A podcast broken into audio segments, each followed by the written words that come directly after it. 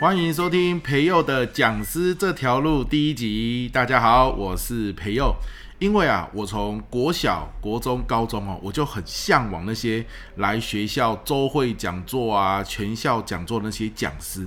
我觉得今天在某个地方演讲，明天在某个地方演讲啊，这种生活很自由自在。然后讲一些很精彩的故事啊，讲一些金句、很励志的话，诶，让台下的听众哦眼睛发亮，也是很有成就感的一件事情。所以我就想。我有没有机会也成为一位讲师？那我现在哦，真的算是上辈子哦，可能有造桥铺路了。我现在就成为我。国高中时候那个心目中理想的讲师，今天在某个地方上课，明天在另外一个地方上课，全台湾四处跑，甚至还会出国去上课这样子。那这也的确是我喜欢的一种工作模式。那很多人问我说：“你是怎么成为讲师的？”好，那我就想，不如我就用我这个 Parkes 的频道，一集一集的跟你分享培祐的。讲师之路，那我先讲哦，这个是我的经验哈啊，你可以参考啦。我也不知道说这是不是普世啊，整个市场都是这样啊。我的经验，我怎么一路走过来的，我一集一集来跟你分享。那首先哦，台湾是一个很特别的地方，就是说你要成为讲师，我们是没有。一步一步养成的系统，比如说你要成为律师啊，那你可以去读法律系嘛，法律研究所，对不对？如果你要成为会计师啊，会计系，然后呢相关的研究所，你要成为地震师啊，地震系相关的研究所，老师师大有培育的系统，然后呢经过师培之后，你可以到呃国小、国中、高中啊去当老师，但是讲师很像没有一个系叫做讲师系。那怎么样？你想，你如果梦想成为一个讲师，门路在哪里啊？这个是我一开始遇到一个很大的挑战。那我读师大历史系嘛，其实你如果按照师大历史系的步调去走，后来就会成为一个国中或高中的历史老师。可是我想成为讲师啊，啊怎么办哦？如果你也有跟我一样的困扰。好，那这一集你一定要听哦。那我觉得最大的关键哦，没有一个养成的系统，最大的关键就是你没有相关的人脉，你就会不得其门而入嘛。你看到很多人在四处演讲。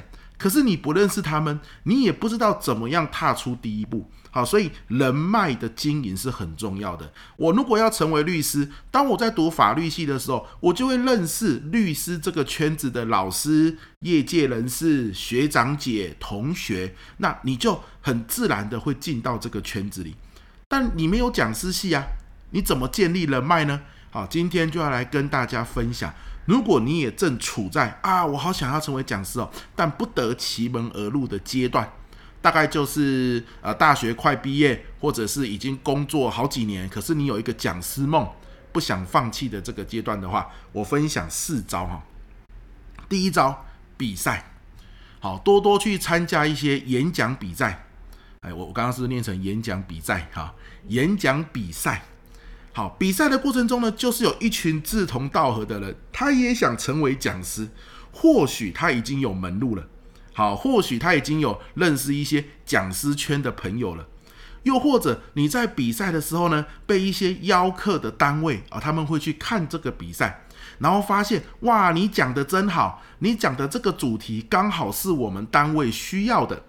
诶，他就会邀请你去分享，那你就慢慢慢慢的有这个演讲的经验，哦，口碑才有机会传出去。所以透过比赛是一个很好的打入讲师圈子的方法。我自己呢也有参加过像这个我是好讲师的比赛。那我在参加比赛的时候，真的遇到了一群也是讲师的朋友。后来比赛结束，我们都还互相有合作。好，我人生中第一次在上海的课程，就是去参加比赛的时候认识的。啊，这个朋友呢介绍我去的。那那个时候的评审也有很多是企业的管顾公司，啊，或者是企业的 HR，他们在听你比赛的内容，他们在听你练习的过程，他们就觉得哇，你讲的真不错，你的主题我需要，诶，就会邀请你去上课。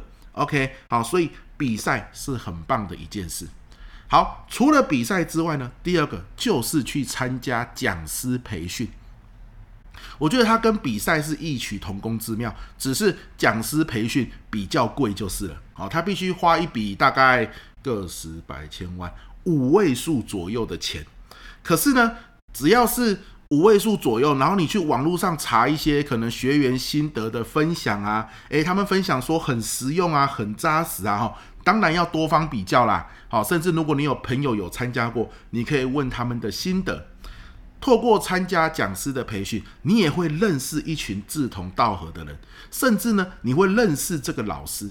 那讲师培训嘛，上台演练是一个非常重要的环节，所以你在演练的时候，那些同学也会看在眼里，老师也会看在眼里。这个时候，他们心里想的是：我有没有机会跟你合作，或者是我有没有机会推荐你去哪些地方上课？好，只要你。表现得够好，所以啊，参加讲师培训是一个很好的方法。像现在市面上有宪哥、福哥的讲师培训啊，杨田林老师的讲师培训啊，孙志华老师的讲师培训，还有很多很多。好，你网络上搜寻都有。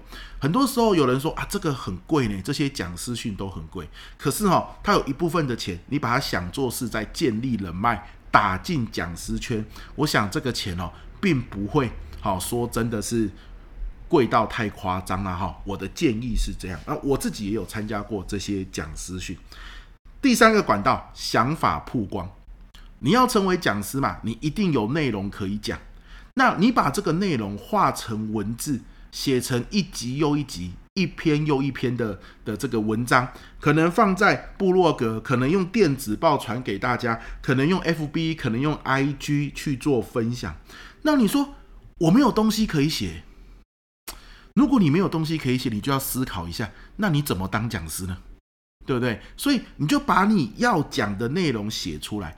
那很多人就说了，那我把它写出来了，人家还会邀我去讲吗？放心呐，会的。为什么？因为他看到你的内容，觉得你的内容很有深度，很有见地，他就很希望邀请你去听完整的、全面性的、更深入的内容。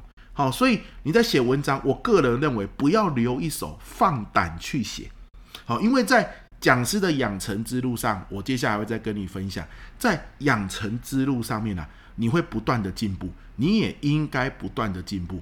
那我再跟你说进步的方法是什么？所以你可能三个月前写的文章，三个月后你又有新的想法了。所以不要客气，不断的输出，不断的曝光你的想法，才会让别人接近你，你才有演讲的机会。OK，那曝光文章持续久了，就变成写书了。啊，文章久了，那很多人分享，很多人按赞，对不对？那你把这些。一年两年累积的文章收集变成一本书，诶，这就是你最大的名片，好，更容易进到这个圈子里。OK，所以这一集我来跟大家分享哈，如果你都没有门路进到讲师圈，那第一个我们要关注的就是人脉。那今天跟你分享建立讲师相关人脉的方法，希望这一集对想当讲师的你有帮助哦。我是培佑，我们下一集见，拜拜。